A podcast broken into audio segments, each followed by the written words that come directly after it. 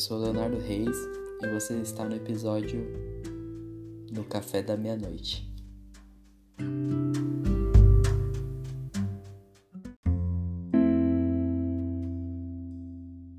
O maior tesouro que qualquer ser humano possa possuir, mesmo que a maioria não saiba, é o tempo. O tempo não pode ser negociado, não pode ser parado, nem os efeitos dele. O tempo é um ditador e nós estamos à plena mercê. O tempo é a maior das conquistas.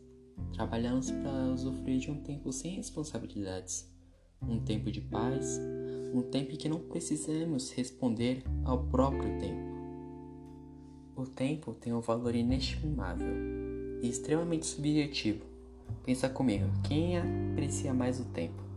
Um jovem em plena correria pré-vestibular ou alguém com um nível avançado de metástase cerebral, por exemplo. O primeiro quer que o tempo passe, o segundo quer que ele permaneça. E essa é a ironia do tempo. Apreciamos ele somente quando o tempo que nos resta é bem pouco. Quando deixamos algo para depois, um compromisso com alguém, um momento feliz, os nossos próprios sonhos, estamos abdicando do bem mais precioso da humanidade um bem que não podemos quantificar e não sabemos quando vai acabar. Quando deixamos a preguiça nos vencer, nós estamos literalmente perdendo a nossa vida. A cada dia que passa não é um dia a mais, é um dia a menos. Porque, como eu já disse, nós somos escravos do tempo. No nosso universo conhecido, nós ainda não aprendemos a manuseá-lo buracos de minhoca e distorção do espaço-tempo causado pela gravidade de um buraco negro são apenas teorizações. Para meros mortais e ignorantes como nós, ainda não é possível dialogar com esse Deus Supremo. Reassisti esses dias Interestelar, que é um dos meus filmes favoritos, e por mais que a premissa dele seja a humanidade e o sofrimento dela, para mim o ponto mais importante é o tempo. Lembrando que o filme foi lançado há seis anos atrás, então o que eu vou falar aqui é um spoiler, sim, mas pelo menos a minha visão, um spoiler que não vai afetar a experiência de alguém que seis anos depois ainda não assistiu o filme, então me desculpem. Mas vamos lá. O protagonista, ele fez algo que parecia antilógico. Ele desiste do próprio tempo para ganhar tempo para a humanidade. Calma que eu vou explicar. A humanidade do filme praticamente esgotou os recursos naturais da Terra.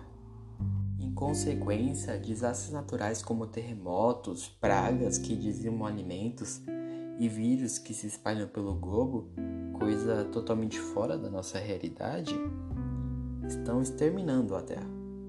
E qual é a solução?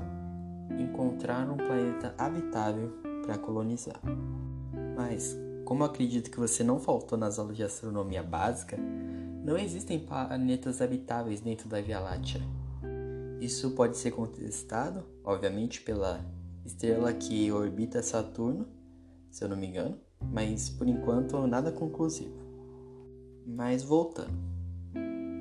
Por isso, eles precisam encontrar planetas em outros sistemas, outras galáxias. Porém, é inviável para nós humanos que vivemos cerca de 75 anos atravessar e sair da nossa galáxia em vida. Isso porque, como você deve imaginar, é tudo muito longe. Na verdade, é muito, muito, muito mais longe do que vocês possam imaginar. A Via Láctea, nossa querida e pacífica vizinhança, tem cerca de 100 mil anos-luz de extensão.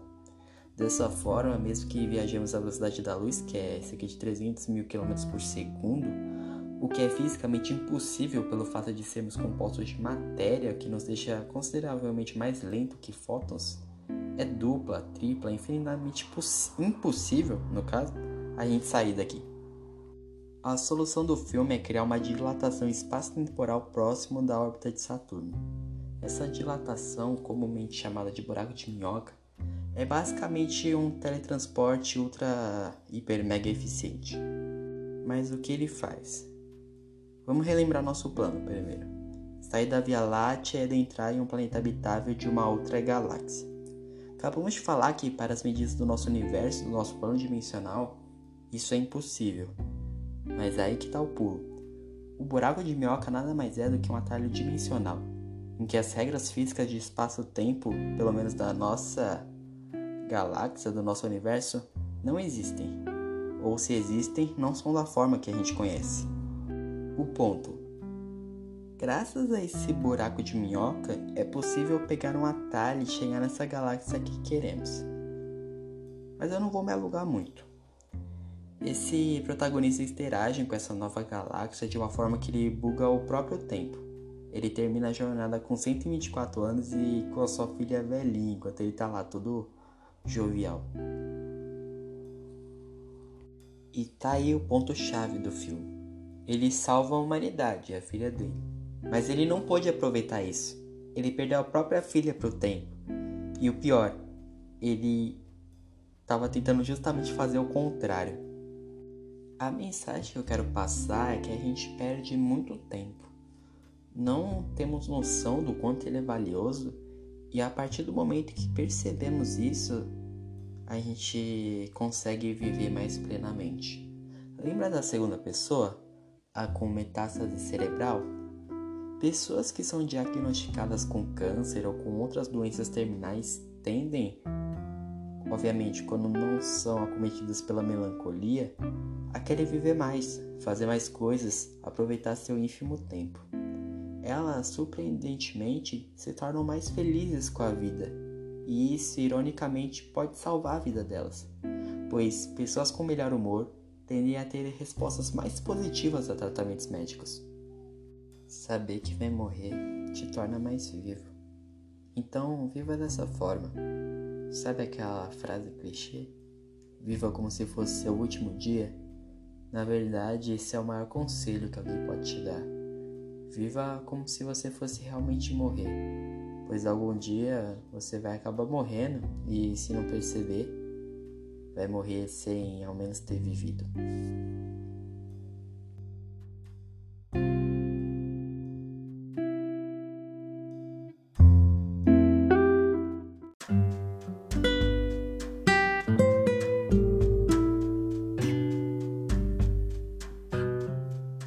Esse foi o café de hoje. Espero que vocês tenham gostado.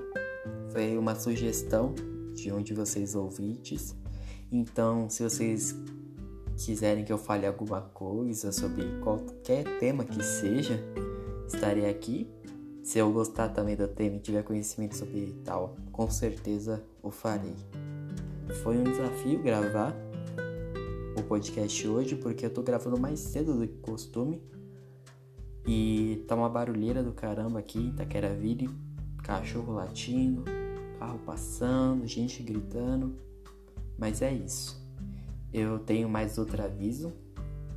É, agora voltar às minhas faculdades. Minhas faculdades, ó.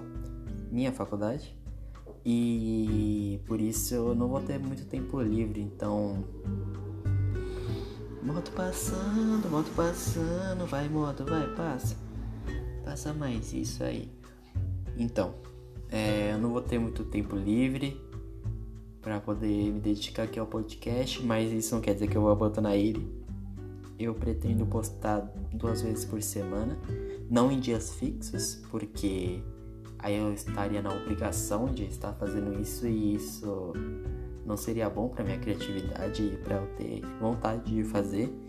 Então, eu vou fazer provavelmente duas ou uma vez por semana, mas eu vou fazer. Espero que vocês tenham paciência e me ouçam. Me alegra sempre o coração o fato de vocês estarem me ouvindo, mesmo com tanto tempo sumido e tanto tempo quatro dias. Mas é isso. Para o mundo da internet é muito tempo. Enfim, moto passando de novo. Nossa, eu tô muito disperso hoje. Talvez seja o maior encerramento da história esse, mas tá uma loucura, tá um inferno tudo aqui. Enfim, espero que vocês tenham gostado. É um prazer imensurável estar aqui e dividir essa realidade com vocês. Até uma próxima.